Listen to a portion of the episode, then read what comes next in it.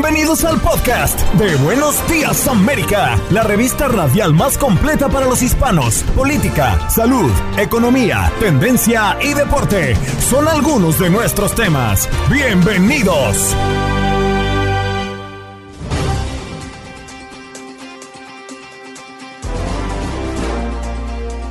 Hoy en Buenos Días América conversamos con Brenda Estefan, analista internacional, a propósito de la guerra y el ataque permanente de Rusia a Ucrania.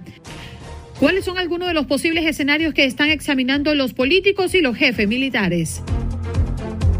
Diego Peña en Contacto Deportivo para hablar de la tragedia en Querétaro. ¿Cuál es el saldo de lesionados de manera oficial y qué se habla dentro de la Liga Mexicana y las posibles sanciones para Querétaro? Leslie Arelis Martínez, directora de Inmigrante Informado, un servicio a la comunidad que lanzó una nueva guía sobre el permiso especial para viajar que les permite a ciertas personas que no son ciudadanas en Estados Unidos a volver a entrar al país luego de viajar por un periodo temporal al extranjero por razones aprobadas. También nos acompañó Octavio Liñán, quien es psicólogo, para hablar de los trastornos de personalidad límite. Y nuestros colaboradores, allí Paula Lamas desde Seattle y César Procel desde Houston, además desde Los Ángeles, Etel Colato.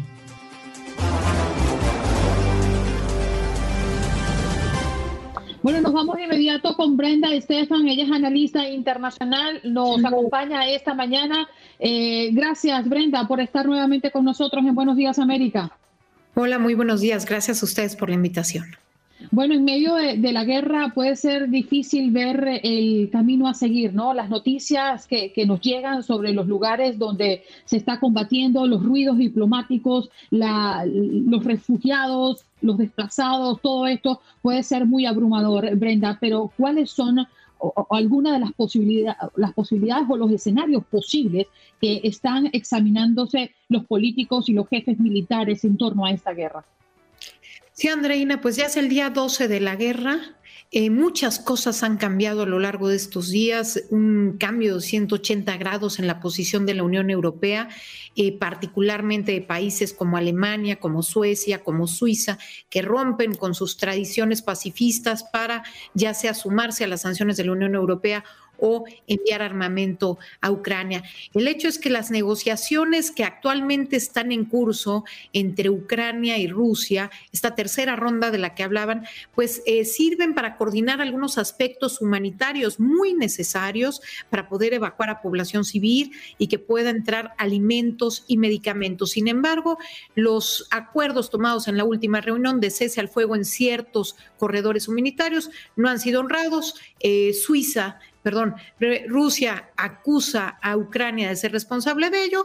El caso es que la población civil no ha podido evacuar como se había planeado y sin embargo lo que, lo que vemos es todos estos cambios, pero lo que no ha cambiado mucho es esta voluntad implacable em, de Vladimir Putin de, de, seguir adelante a pesar de las sanciones, a pesar de las manifestaciones en diferentes ciudades de, Moscú y por el contrario, elevar los medios para alcanzar su objetivo.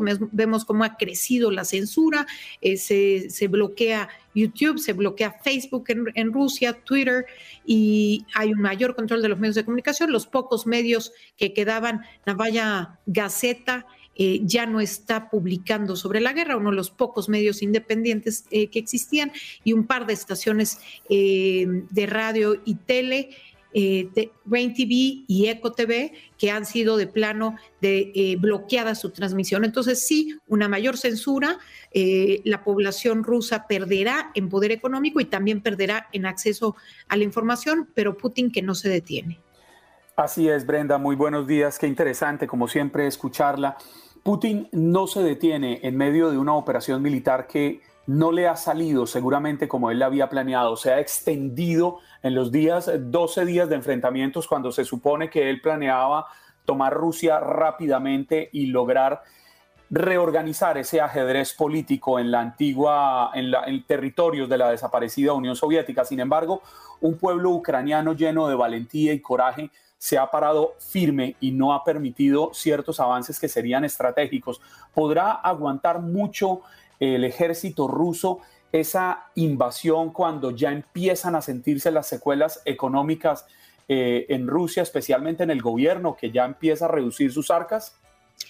No hay duda de que este es una carrera contra el tiempo para Vladimir Putin y el ejército ruso. Conforme más pasan los días, más es el costo de la guerra, más eh, cae el peso de las sanciones en la economía rusa, más complicada se vuelve la logística. Ahorita estamos hablando de 130 mil efectivos que ya están em, en territorio ucraniano y que hay que provisionar de alimentos, de combustible, etcétera. Entonces parece que entre más pasa el tiempo, más complicado es para Vladimir Putin. Vemos armamento llegando eh, de ya 16 países diferentes eh, al ejército ucraniano. Vemos personas que se han enlistado para unirse al ejército ucraniano en esta em, búsqueda por defender su territorio.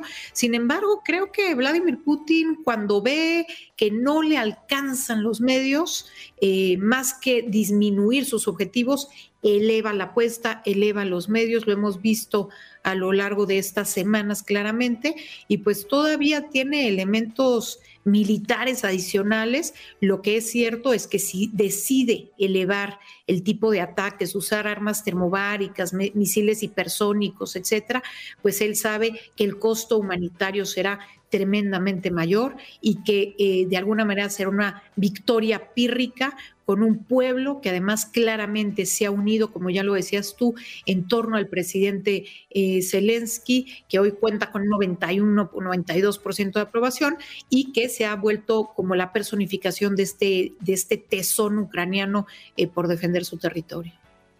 Brenda, mm, en este escenario, Rusia escala sus operaciones militares, hay más ataques indiscriminados de artillería y cohetes en toda Ucrania, los ataques cibernéticos masivos se extienden por Ucrania y tiene como objetivo pues la infraestructura nacional clave, pero ahí están quedando eh, las muertes y cada vez son más. Los desplazados, ya lo confirmaba eh, en cifra 1.7 al menos, 1.7 millones de personas han salido de Ucrania ¿Cuál es el escenario, el escenario más probable? Porque entendemos que en fuerza militar, pues Rusia es inmensamente superior a Ucrania, mientras que Ucrania está solo en la batalla per se, aunque recibe pues apoyo internacional de armas y de, y de algunos suministros para poder sobrevivir.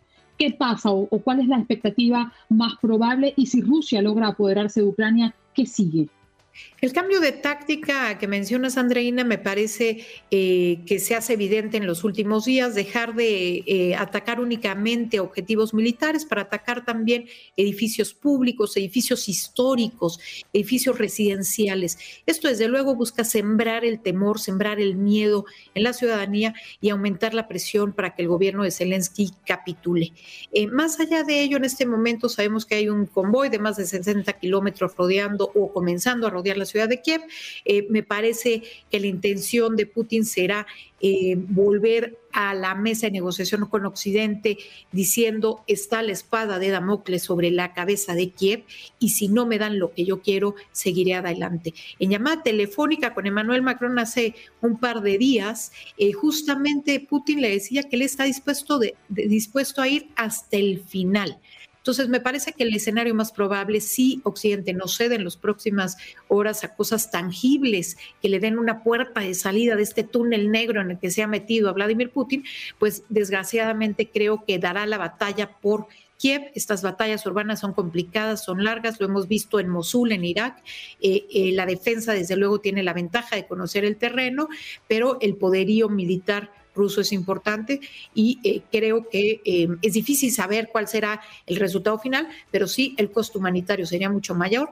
Creo que terminaría por caer eh, Kiev en manos de Vladimir Putin y sin embargo creo que será complicado para Rusia mantener el control porque una cosa es tener el control político y otra cosa es tener el control total de la población, una población que claramente se opone al mandato ruso. La pregunta que hoy muchas personas se hacen es qué tan lejos o qué tan cerca podríamos estar de una detonación nuclear, de una escalada militar que ponga en riesgo eh, y siendo muy fatalista la existencia de la humanidad.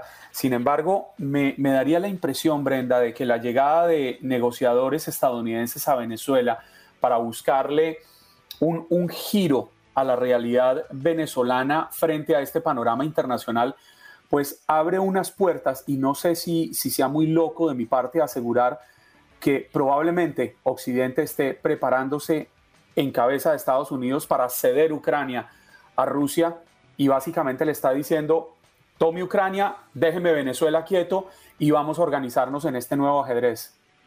Yo creo que parte de la razón de la visita de los altos funcionarios a Venezuela tiene que ver con el tema del petróleo. Venezuela no deja de ser un gran actor en el mercado internacional de petróleos y hoy se necesita eh, buscar opciones de combustible, particularmente para regiones como Europa, que depende de manera tan importante del gas ruso.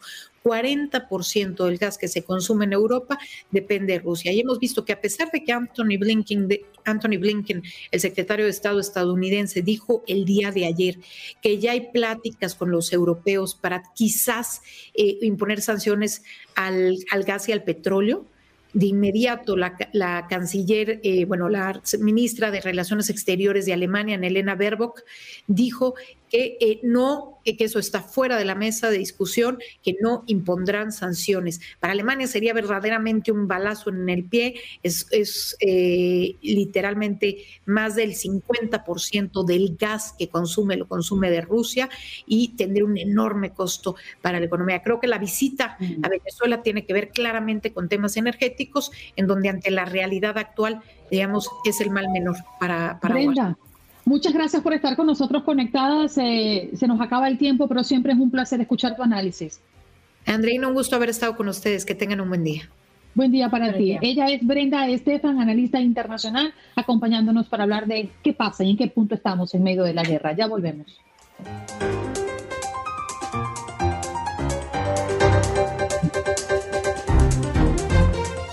Recibir a Leslie Arelis Martínez, quien es directora de Inmigración Informado. Muchas gracias, Arelis. Gracias por estar con nosotros. Sí, muchas gracias. ¿Me pueden escuchar? Sí, sí, perfectamente. Bueno, Inmigrante Informado es un servicio a la comunidad y lanzó una nueva guía mm, sobre el permiso especial para viajar que les permite a ciertas personas que no son ciudadanas en los Estados Unidos a volver a entrar al país luego de viajar por un periodo temporal al extranjero por razones aprobadas. ¿Cuáles son esas razones aprobadas, Leslie, y para quiénes aplican? Pues sí, el permiso adelantado de viaje o este permiso especial para viajar eh, es dado por eh, la Oficina de Migración y es para ciertas personas no ciudadanas y eso incluye las personas de DACA, personas que tienen TPS y otras personas que están en medio de trámites migratorias. Entonces esto da permiso para salir del país y poder entrar de nuevo de una forma legal y es por propósitos de educativos, de, negocios o, de su empleo, que va a una conferencia o también por humanitarias. Entonces, si tiene algún familiar enfermo en el extranjero, uno puede salir. Una pregunta que tengo. Buenos días, Leslie. Soy Clara. Eh, esto me viene a la cabeza. ¿Tiene o está relacionado con el parole, el advance parole, que es también un permiso para poder viajar? ¿O este permiso es especial y es para razones diferentes al del parole? No, esto es Advanced Parole, es, es como, es lo mismo. ¿Y cuáles son las exclusiones entonces? ¿Para quién no aplicaría? Porque es importante que sepamos quién no podría disfrutar de este permiso.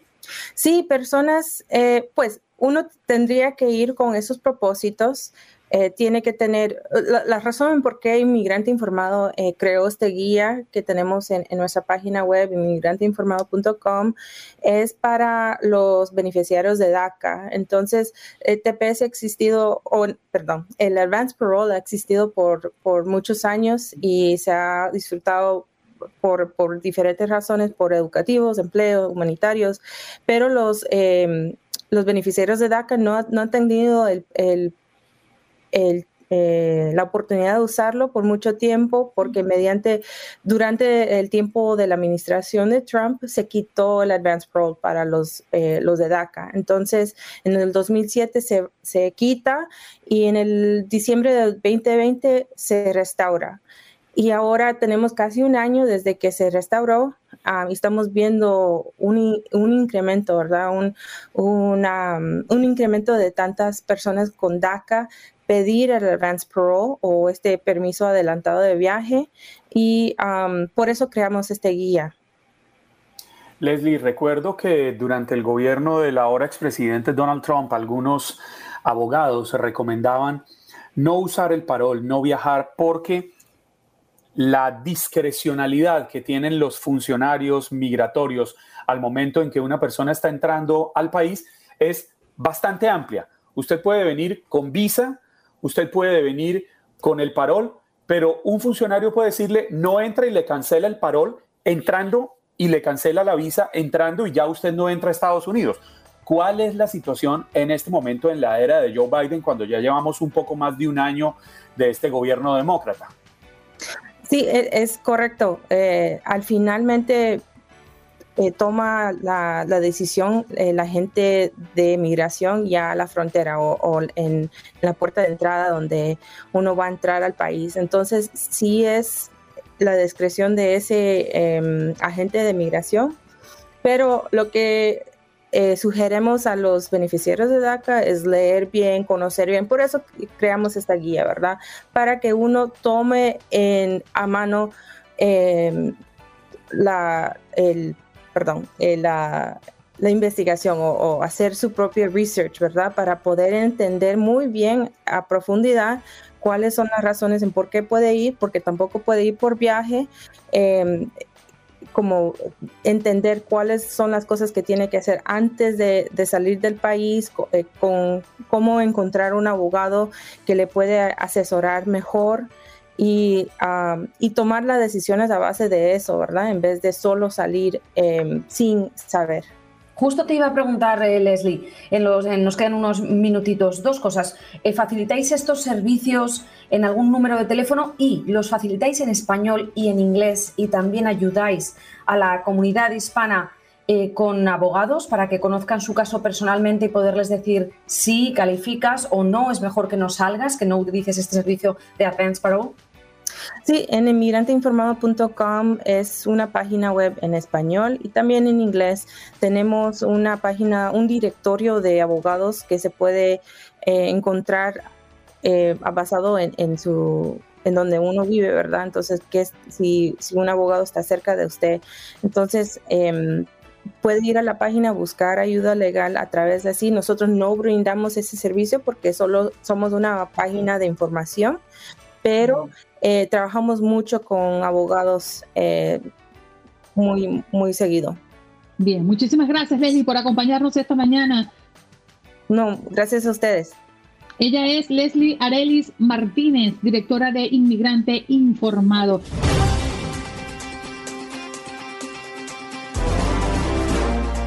Conversemos a continuación con Octavio Liñán psicólogo. Hoy queremos hablar de los trastornos de personalidad límite. Muy buenos días, doctor. Gracias por estar esta mañana con nosotros. Hola, buenas tardes. Aquí son las 3 de la tarde. bueno, feliz tarde para usted y muchas gracias por darse el tiempo para conversar con nosotros. ¿Qué son los trastornos de personalidad límite? Bueno, los trastornos de personalidad límite son una variedad de trastornos de personalidad donde lo que está afectado es el carácter, de la persona. Es decir, tiene alteraciones en áreas como el trabajo, los estudios, las relaciones interpersonales con la pareja, con la familia y también tienen una distorsión de lo que es la visión del mundo. Pero a diferencia de otros trastornos, como por ejemplo los trastornos depresivos o los trastornos de ansiedad, donde la persona sabe que esa, eh, no es así, que tiene algo que no funciona bien pero que no va con ellos, en los trastornos de personalidad sí hay una sintonía con el yo, con lo cual no saben que hay algo en ellos que les está causando dificultades. En parte porque estos trastornos van con la persona a partir de los 18 años y se van gestando durante la infancia y la adolescencia. Esto se trata, este tipo de trastornos, buenos días, buenas tardes, eh, Octavio, eh, soy Clara. Eh, quería preguntarte, ¿son trastornos que son graves y crónicos o como la depresión podría tratarse de algo, una afección temporal? Los trastornos de personalidad y el trastorno límite sobre todo son crónicos. No obstante, se pueden tratar y la sintomatología se reduce considerablemente.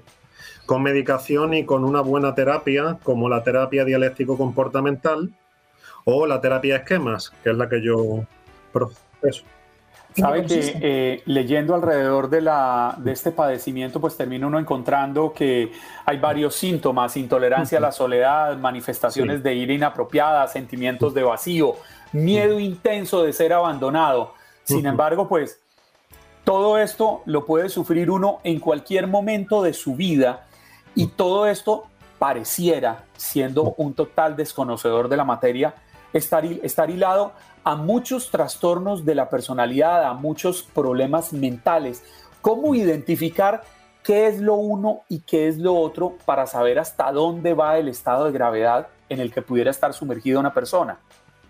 Eh, evidentemente hay que hacer un buen diagnóstico para saber a qué nos enfrentamos por un profesional, porque si nos ponemos a leer en internet todos encajamos en algún rasgo de cualquier tipo.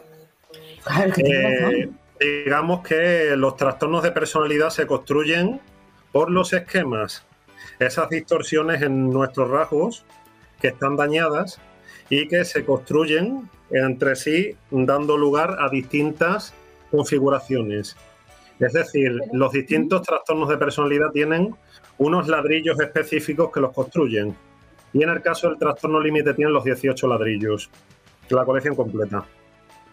Octavio, fíjate que me da mucha curiosidad entender cómo es que podemos de primera mano sospechar que alguien está dentro de este cuadro, ¿no? Eh, porque bien como usted dice, si nos ponemos a, revisar, a ver y a leer en Google, podemos entrar en cualquiera de nosotros, podemos entrar allí, no necesariamente estamos padeciéndolo. Pero ¿cuáles son esas señales que nos deben invitar a ir a visitar a un experto para hacernos una evaluación mucho más profunda? Eh, bueno, por lo general la gente suele presentarse en consulta con otro trastorno, entonces es difícil verlo. Vienen por adicciones, por depresión, por trastornos alimentarios o por problemas con la pareja. Pero lo que es sospechoso es que la persona tenga ideación suicida, se autolesione, sea incapaz de hacer una vida autónoma a veces. Eh, mm, una vez que rompen con la pareja se dediquen a hacer la vida imposible y que esta persona uh, tiene comportamientos muy, muy, muy exagerados, por encima de lo que actuaría cualquier persona de a pie. Hay, una, hay algo que a mí siempre me ha preocupado con, en torno a estos problemas mentales o estos problemas de la personalidad, y es que lo terminen medicando a uno, especialmente aquí en Estados Unidos, donde creo yo, y puede ser una percepción totalmente errada mía, el ser medicado contra, para solucionar algún mal mental, pues termina quedando marcado en el récord clínico y eso termina afectando a la vida futura para muchas cosas. ¿Es necesario medicar a una persona para tratar este trastorno? Con el TLP sí. Hay otros trastornos que son problemas adaptativos, es decir, que hay una circunstancia que la persona no sabe cómo superar y con una terapia al uso puede superar esta aflicción. Pero cuando estamos hablando de un trastorno crónico, donde hay continuamente esos estados de ánimo depresivos, donde hay esa ira inapropiada, donde hay intentos de suicidio, inevitablemente la medicación es imprescindible.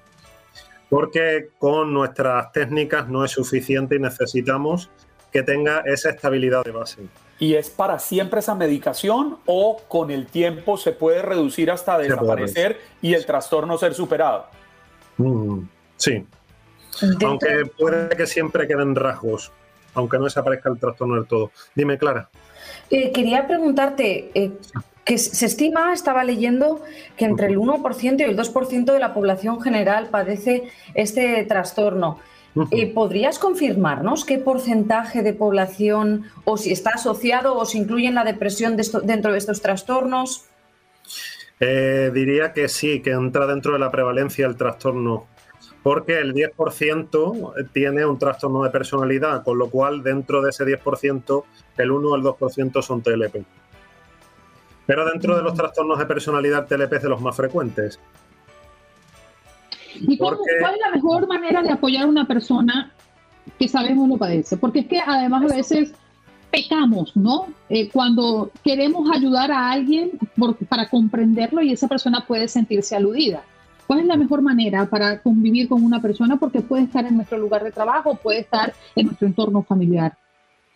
Eh, el respeto, la aceptación, la validación, el entender que la persona está actuando lo mejor que sabe. Utiliza las tácticas y las estrategias que mejor le han servido para adaptarse al entorno desde que son pequeños. Y no tienen más repertorio y por eso actúan como lo hacen, que quizá resulta exagerado, pero lo que fue útil en la casa o en el colegio, ahora en la vida adulta ya no lo es. Entonces, estas personas, dado que tienen tantos problemas con el apego, con las relaciones sociales, recibir ese cariño y esa aceptación les ayuda mucho. Y ahora que has nombrado los padres, de una madre o de un padre con un trastorno de personalidad límite, ¿es más fácil que esos hijos desarrollen algún tipo de enfermedad o incluso esta misma? Así es. Eh, dado que todos los trastornos mentales tienen una base genética, es decir, tienes una predisposición en tu cerebro para ser más vulnerable hacia ciertos males y también ambiental, es decir, en el entorno donde te crías, aprendes patrones observando, si el padre o la madre tienen trastornos de personalidad, van a imitar los patrones que hay en casa. Entonces, ya sea un trastorno narcisista, un TLP o un trastorno obsesivo compulsivo, te hace más mm. vulnerable a poder padecer esto. Octavio, muchísimas gracias por acompañarnos esta mañana y mm, darnos la explicación ¿no? de lo que entendemos por los trastornos de personalidad límite. Un abrazo para ti. Muchas gracias. Estás escuchando el podcast de Buenos Días América, la revista radial más completa para los hispanos. Escúchanos en las diferentes plataformas: Euforia, Spotify, TuneIn y iHeartRadio. Tu DN Radio. Vivimos tu pasión. Dicen los grandes, la liga se gana partido a partido. Partido a partido. En Buenos Días América, Contacto Deportivo. Bueno, nos enlazamos con Diego Peña para hablar de la tragedia en Querétaro. Querido amigo, buenos días. Usted estaba en la transmisión cuando todo ocurrió. ¿Cómo estás, Andreina? Gusto saludarte a ti, a Clara, a Juan Carlos. Este es el segmento In the Zone para toda la gente que nos eh, sintoniza, presentado por Auroson. Desafortunadamente sí, Andreina, y nos costó eh, minutos eh, comprender lo que sucedía porque de arranque uno ve en las tomas de la transmisión una persona que brinca al terreno de juego y, y dice un espontáneo, ¿no? Más tarde se abren las puertas para ingresar al terreno de juego y pensamos por los antecedentes más recientes, eh, hay un sismo, algo en eh, el exterior del estadio, pero cuando ya las cámaras enfocan a personajes tirando botes de basura, eh, cuando uno observa que hay corretizas sobre personas que van por los pasillos del estadio, entonces comprende uno que, que no es normal, ¿no? que desafortunadamente era uno de los episodios más grises, más negros de la historia del fútbol mexicano eh, que afortunadamente en cifras oficiales no ha arrojado ningún deceso, que son 26 personas las que han eh, pisado lamentablemente el hospital estatal de la ciudad de Querétaro eh, y que dos de ellas han sido mujeres, 24 han sido hombres, tres están en estado crítico. desafortunadamente eso es lo que nos demoró en comprender lo que estaba sucediendo en el estadio de la corregidora, con un equipo que ya desafortunadamente había tenido un antecedente increíble en el estadio Alfonso Lastras de, San Luis, que nos dejó sin fútbol eh, para el eh, día domingo y que hoy pues nos tiene vísperas, Andreina, Clara, Juan Carlos, de la desafiliación muy posible de un equipo de Querétaro que está por desaparecer de la Liga MX. Además, entre otras, Diego, hay voces que van más lejos. Hay quienes han pedido que la FIFA sancione a la selección mexicana de fútbol en lo personal creo que sería una total injusticia. Los jugadores de una selección no pueden pagar por el mal comportamiento de unos hinchas, pero ya es hora de que se le, ponga un, se le ponga un freno tajante a estos hechos, que no es la primera vez que se viven, no al nivel de lo sucedido en el estadio en Querétaro, pero, pero se han registrado hechos en el pasado. ¿Usted sí cree posible que la selección termine pagando los platos rotos por lo sucedido en este estadio el pasado sábado? No, Juan Carlos, eh, sinceramente no creo. El, comunicado con la postura de la FIFA, a mi juicio, es demasiado laxo. Eh, que ayer se hace conocer la postura precisamente del máximo organismo del, del fútbol, pero entendiendo realmente que de momento no le corresponde entrar en acción al máximo organismo del, del fútbol. Eh, no obstante, el de la Comisión Nacional de los Derechos Humanos sí es mucho más contundente, ¿no? Invitando a la investigación de todos y cada uno de los organismos y de las personas incluidas. Ya ayer incluso hubo destituciones de cargos eh, estatales en diferentes personas, tanto eh, encargados de policía como el eh, comisario que estaba presente en el día del partido. Y, es que la verdad, a ver, yo por los testigos de diferentes personas que, que he podido conversar con ellas, es, es extremadamente extraño lo que se dio en el estadio de la corregidora, porque un servidor, y lo voy a decir con toda transparencia, a mis 15 años fui parte de la barra del Atlas, eh, con la tranquilidad de no ir a hacer desmanes, sino de vivir el, fútbol con, con, un poco más de pasión, ¿no? Y a final de cuentas uno se da cuenta lo que sucede eh, en el interior de estos grupos de animación, lamentablemente, en algunos sectores y con algunas personas, porque tampoco hay que generalizar, pero desafortunadamente sí creo que se viven cosas impactantes. dentro de los viajes, dentro de los traslados que las personas suelen tener a, otras ciudades para observar los partidos, en las casetas eh, de carretera eh, se es detenido para primero inspeccionar que no venga eh, de alguna u otra manera circunstancias que puedan llegar a generar un conflicto en la ciudad a la que se va.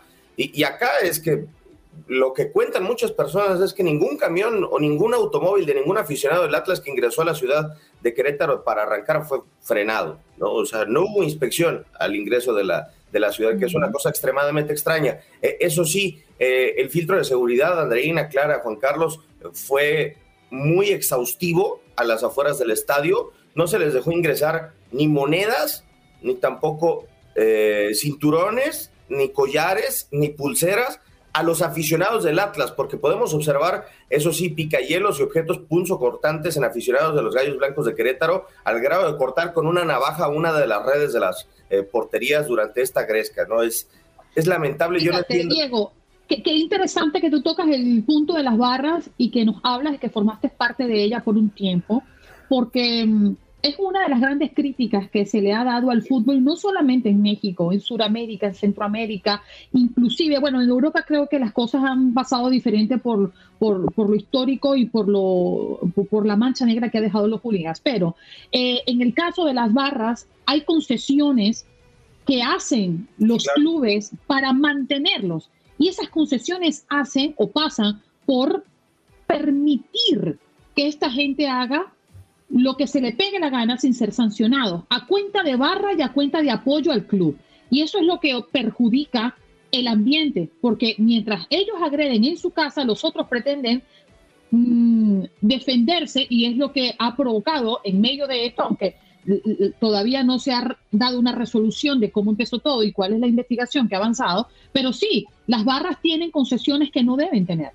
Sí, y todo parece indicar, Andreina, salvo eh, algo extraordinario que las perderán esas concesiones, por lo menos acá en México. Es la propuesta del presidente de la Liga MX, Miquel eh, Arriola. Eh, de arranque, la jornada que viene que se va a jugar es casi un hecho que se jugará en todas las plazas, salvo con el conjunto de los Gallos Blancos de Querétaro. No tendrán visita de aficionados visitantes y eso incluye el Clásico Nacional en la cancha del Estadio de Guadalajara, en un partido que arrastra mucha gente y en donde América no podrá tener aficionados de la Ciudad de México. Eso es de arranque y después... Diego, pero ¿van a prohibir las barras visitantes o todos los aficionados visitantes no van a poder entrar?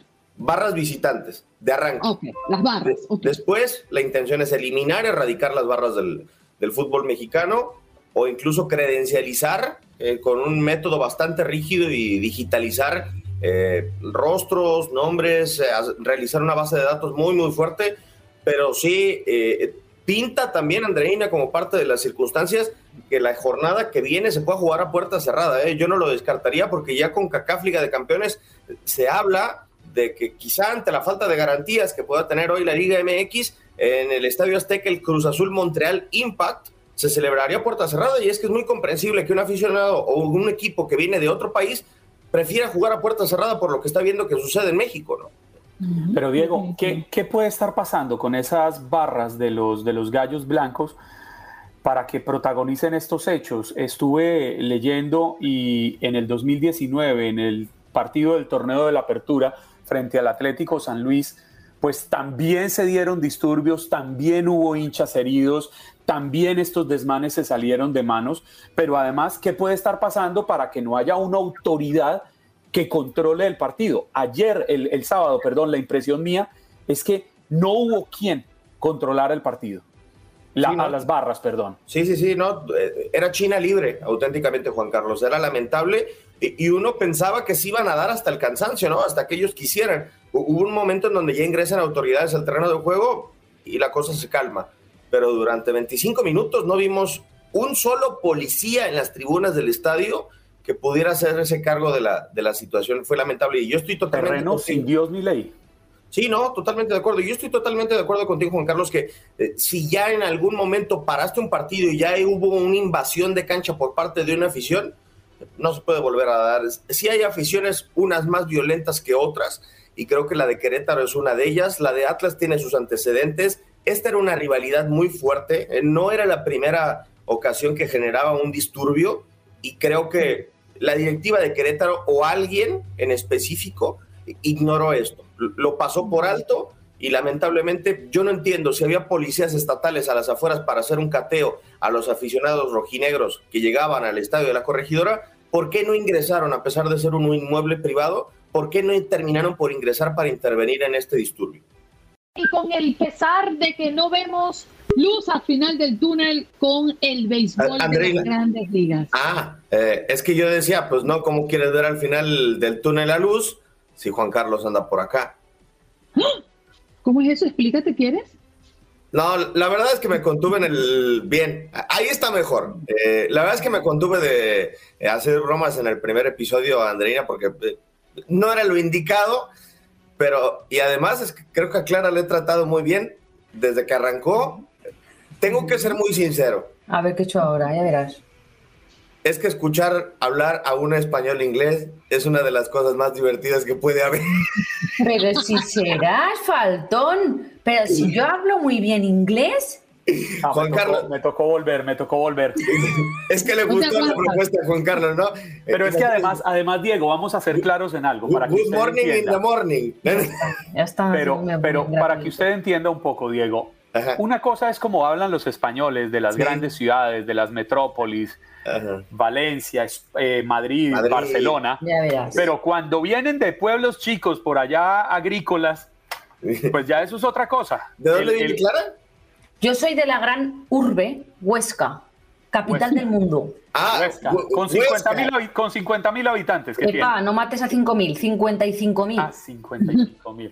Creo que es del tamaño de mi colonia. Perdona, disculpadme, disculpadme, que sepáis que el Huesca Fútbol Club, ojo, estáis sentados, ¿verdad? Mantenerse sentados. Primera división, el, Huesca Fútbol Club. sí, sí, jugando con el Real Madrid en primera. ¿Lo sabíais? No. No, pues ¿cómo sonará de tanto que no lo sabíamos? La selección mexicana terminó eh, inaugurando, si mal no estoy, el estadio más grande de Huesca, como por ahí del 2001, contra la selección de España. Ah, tío, que informado no, no, ¿eh? Mira, me equivoqué. Eh, no, sí, imagínate. Dieguito, hablemos de las grandes ligas. ¿Va a haber temporada? ¿No va a haber? Of course, we can speak right now. Hello. Qué sinvergüenza. O como dice una IMR, el entrenador del Villarreal, good evening. A ver, Andreina. Bucinés, Are Bucinés. La verdad es que las negociaciones están en un punto muerto. El día de ayer el sindicato de peloteros ha hecho llegar una mejor oferta, eh, entre comillas, porque les ha pedido a los dueños y a las franquicias un eh, fondo previo de arbitraje de 80 millones de dólares, pero la oferta está totalmente desequilibrada y a hoy día, a 95 días del fin del acuerdo colectivo que hubo en grandes ligas, no hay posibilidades de que se puedan reanudar las negociaciones. Según declara la oficina de las grandes ligas, están en un punto muerto. debido al CBT que exigen los eh, peloteros, ¿no? Que aumenta de 230 millones a un total de 263 y los dueños solamente están dispuestos con eh, la oferta inicial de arrancar durante los eh, primeros cinco años de este acuerdo de 230 a 260 millones de dólares. Entonces, la verdad es que está muy complicada la situación. Ya nos perdimos el Opening Day. Parece que vamos a perdernos much more eh, games in the season.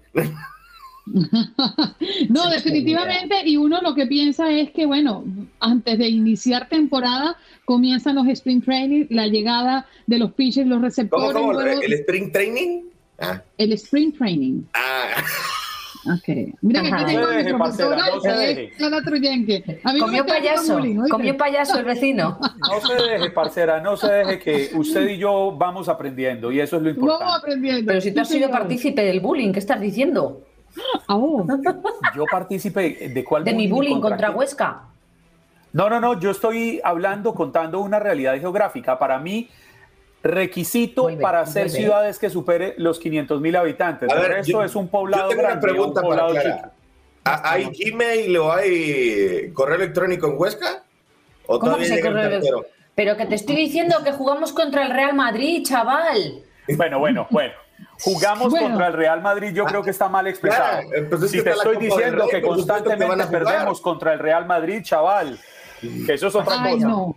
No, no, no, no. Bueno, estar en primera división tiene su, su privilegio, claro. Pues claro. Tiene su logro, ha ascendido de segunda a primera. Mira, Dieguito, nos vamos con la esperanza de que el béisbol se reanude porque yo quiero ver pelota este año. Sí, totalmente de acuerdo. Ojalá que se pueda dar próximamente.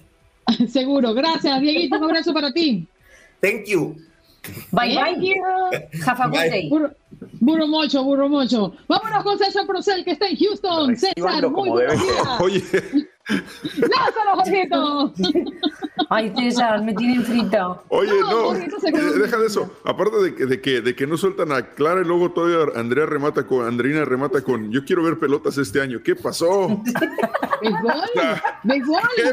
¿De qué está? Tú también vienes a hacerme bullying. ¿De qué se trata el programa el día de hoy? no, ¿verdad? Y en, horario, y en horario familiar, César. Es horario familiar, o sea, esas cosas se discuten solamente en Facebook, en comerciales, Andreina, por favor. Ok, disculpe entonces, Silverí. No, a mí, a mí, no. O sea, te digo, cada quien con sus gustos, ¿no? no te sentiste aludido, pero no te preocupes. Ah, te iba a decir, él es el mejor parado de todos. Mira, César, ¿qué ha pasado? Este basquetbolista que ha sido arrestado en Moscú y de dónde era? Bueno, sí, hay una basquetbolista que fue arrestada hace un par de semanas ahí en Moscú, se llama Britney Griner, ella juega con la WNBA, eh, juega con el Mercury de Phoenix. Eh, al parecer fue arrestada hace un par de semanas con acusaciones de, portar, bueno, lo ponen portar drogas, pero lo que, lo que supuestamente pasó fue que en el aeropuerto de Moscú eh, le revisaron el equipaje y traía cartuchos de, esos cigarros de vapor, ¿no? Pero que contenían este, CBD o cannabis, de, variante de la marihuana. Entonces, obviamente las autoridades rusas la, detienen y está en este momento detenida. Aún em, este tipo de, arrestos en, ahí en, Rusia pueden llevar una sentencia de hasta 19 años de prisión. Oh. Entonces, eh, el secretario del Estado, Anthony Blinken, dijo que Estados Unidos está trabajando para liberar a, este, a los americanos en custodia, que hay dos más aparte de Britney, que ni siquiera le mencionó por nombre, pero sí, se refirió a su detención. Eh, dijo que el Departamento Consular del Estado eh, visitará a los americanos detenidos para ayudarles a conseguir representación legal y asegurar que los prisioneros estén recibiendo eh, cuidado médico apropiado, pero no puede proveer su propia asistencia legal o asegurar la inocencia de los americanos en corte. También dijo que hay dos americanos más, que son un, marino de, de, nombre Paul Willen y Trevor Reed, que Willen fue arrestado en el 2018 y sentenciado a 16 años en prisión por espionaje. Eh, se declaró no culpable. Reed fue convicto en el 2020 por intencionalmente, y digo intencionalmente entre comillas, eh, poner en peligro las vidas de policías y sentenciado a nueve años en prisión. Reed dijo que se encontraba en estado de veredad esa noche y que no se recuerda nada del evento. Perdió una apelación el junio pasado y su sentencia fue reiterada. Por otra parte, John Sullivan, el embajador de Estados Unidos en Rusia, dijo que el presidente Biden habló de ambos casos, o bueno, de, los dos casos eh, con el presidente Vladimir Putin el año pasado cuando se vieron en persona, pero no llegaron a ningún este, acuerdo. Eh, por ahora, The Mercury, que es el equipo de, de WNBA en Phoenix, dijo que están eh, al tanto de la situación, le están monitoreando, pero y que están en contacto con, constante con su familia y su representación. Pero pues hasta el momento no se, no se dice nada y te digo, fue arrestada en Moscú por portar cartuchos de, que supuestamente contenían cannabis o marihuana, como quieras decirle y pues en Rusia es bastante penado. Eh, nada más como referencia a Houston, Britney Griner, ella asistió a, una escuela aquí en el norte de la ciudad. Eh, entonces, eh, toda la gente que vive por el área del 45 Norte conoce muy bien esa zona, entonces por eso es que es relevante aquí en la, en la ciudad espacial esta, esta noticia de Britney. Ella mide 6'9, imagínate, 6'9 de estatura. Muchacho, para tenerle miedo, bastante alta. Y así nos pone a caminar derechito usted y a mí, César. Ella sí este, necesita como la mitad de, de las casas en Huesca para estar cómoda. Estamos tocando las narices. César, ¿dónde te encontramos? nos enganchamos contigo, es que Paulita está ahí en la espera. No, no, vamos con Paula.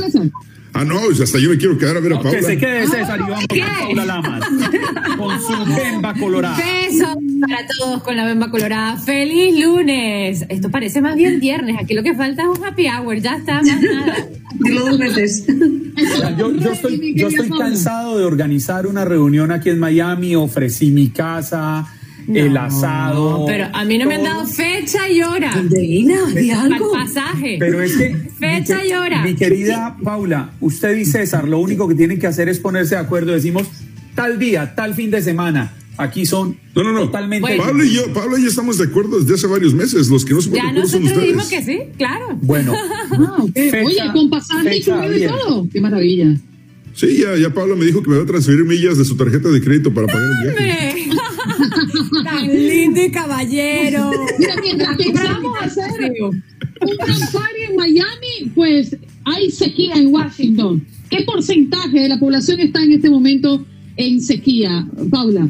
Pues es bastante extrema. Dicen que más del 50% lamentablemente de todo el estado está experimentando moderado y extremo eh, sequía. De hecho, se reporta que eh, durante una sesión informativa de la Administración Nacional Oceánica y Atmosférica, mejor conocida como la NOAA, pues eh, la climatóloga número uno de aquí del estado reportó que la nieve, la capa de nieve cayó de un 33% por encima de lo normal que estaba a un 22% por debajo de lo normal en tan solo un mes y una semana. Eh, por eso están alarmados. También el monitor de sequía del país de Estados Unidos muestra que más del 90% de Oregon y más del 84% de Idaho están experimentando la misma situación. Así que dentro de todo, digamos que nosotros nos está yendo mejor en ese paseo. Las habitantes ah, que estamos aquí en el estado de Washington podríamos ver pues afectados por más humo y más incendios forestales este verano. Y este reporte sale justo cuando empezamos a, tener un estrecho de días secos y soleados aquí en el estado. Preocupa mucho porque aunque los incendios no ocurran aquí en el estado de Washington. Recordemos que los incendios de California, que son dos estados más abajo que nosotros, nos llegaron y tuvimos una semana sin poder salir y respirar aire limpio aquí en el estado en el 2020 mientras estábamos en la pandemia. Entonces, según la NOAA, las áreas de Oregon y del centro de Washington necesitarán 200% de los niveles normales de precipitación para poder aproximarnos eh, a lo normal. Eso en un periodo de tres meses, pero eh, por ahora los pronósticos no dicen que eso ocurrirá, lamentablemente. Y antes de que se nos acabe el tiempo, si ustedes son de los que tienen intriga para saber qué hace un experto forense, pues no se pueden perder Power Moment with Paula Lamas. ¿Lo pronuncia bien? Es mi parcero. Claro que sí. ¿Qué nos trae en el podcast, mi Pero sin acento. Me encantó. Así mismo es. Resulta que hablé con un antropólogo de más de 15 años eh, y nos revela de alguna forma la ciencia de identificación tanto a las personas vivas como a las personas muertas, porque ellos, gracias a ellos, también se identifican a esas personas que capturan los videos cuando cometen un crimen. Eh, y puede pues eh, llevarse a esa persona a corte. Eh, pues le quita el estigma a la muerte, habla y reivindica de alguna forma el título de servidor público, no se lo pueden perder, es una persona cálida y humana Adán Hernández en Power Moment with Paula Lamas en todas las plataformas digitales de podcast y si no conoce las plataformas digitales de podcast, pues paulalamas.net, allí lo consiguen rapidito. No hay manera de no conseguirte. Paula, muchas gracias. César, un abrazo para ti. Nos enganchamos en un ratito nada más en la 93.3 FM en Houston. Cuídense mucho. Váyase corriendo en su Jeep brandeado. Bueno, mi Jeepeta con Carol G, vámonos. Mira, me vas a ir a buscar al aeropuerto con ese G, ¿oíste? Ah, sí, con todo gusto, cuando quieras quiero. Vamos a saludar a Etel Polato desde Los Ángeles, que ya está lista con nosotros. Etel, muy buenos días, ¿cómo amanece? Creo que la gasolina es el punto de conversación en California. ¡Qué barbaridad! Por supuesto, buenos días, Andreina, Clara Juan. Buenos días. Qué barbaridad y qué ruina. Esto es, pero impresionante cada día y, y, es que lo que sucedió fue de que el viernes pasado fue en cuestión de horas que pasó la gasolina de 5.40 y tanto que estaba en algunas gasolineras a 6 y algo. Entonces, o sea, la, subida del precio fue impresionante, así es que estamos viendo qué es lo que van a hacer las autoridades. Gran parte de lo que se espera es que le quiten algunos de los impuestos que le, que le ponen a la gasolina para que se pueda este, aliviar un poco este, esta subida, esta alza. Sabemos de que el crudo ha subido ya a los 118 dólares el barril, uno también de los precios más altos que hemos experimentado en años. Y esto no se mira, lo peor del caso es que no se mira este, un descenso, sino que por el contrario, amenaza con seguir aumentando. Y es que se recuerdan que lo hablábamos, ya los expertos decían que es, era probable que llegáramos a los 10 dólares muy pronto y creo La- que así pregunta- como vamos, La pregunta, Tel, no es si vamos a llegar a los 10 dólares, sino cuándo vamos a llegar a los 10 dólares. No, imagínense ustedes ya casi 7 dólares una este, gasolinera por Mid City que está aquí, o sea, súper cerca en, entre la Olympic y Fairfax, estamos hablando a unas 4 o 5 millas de acá. Y ahí el, el galón de gasolina ya, ya casi llega a los 7 dólares. O sea, es impresionante. Yo creo que quizás en dos semanas estaremos hablando ya de, de, de esos precios. Por eso es que ojalá urge que las autoridades hagan algo y que esto se detenga, que liberen reservas de petróleo, que eh, una, alguna solución, porque mientras esperamos salir de la pandemia y, los negocios recuperarse, esto nos está llevando a un retroceso, porque ya los, los restaurantes ya se siente que, le, que el costo del combustible se lo han agregado a los productos.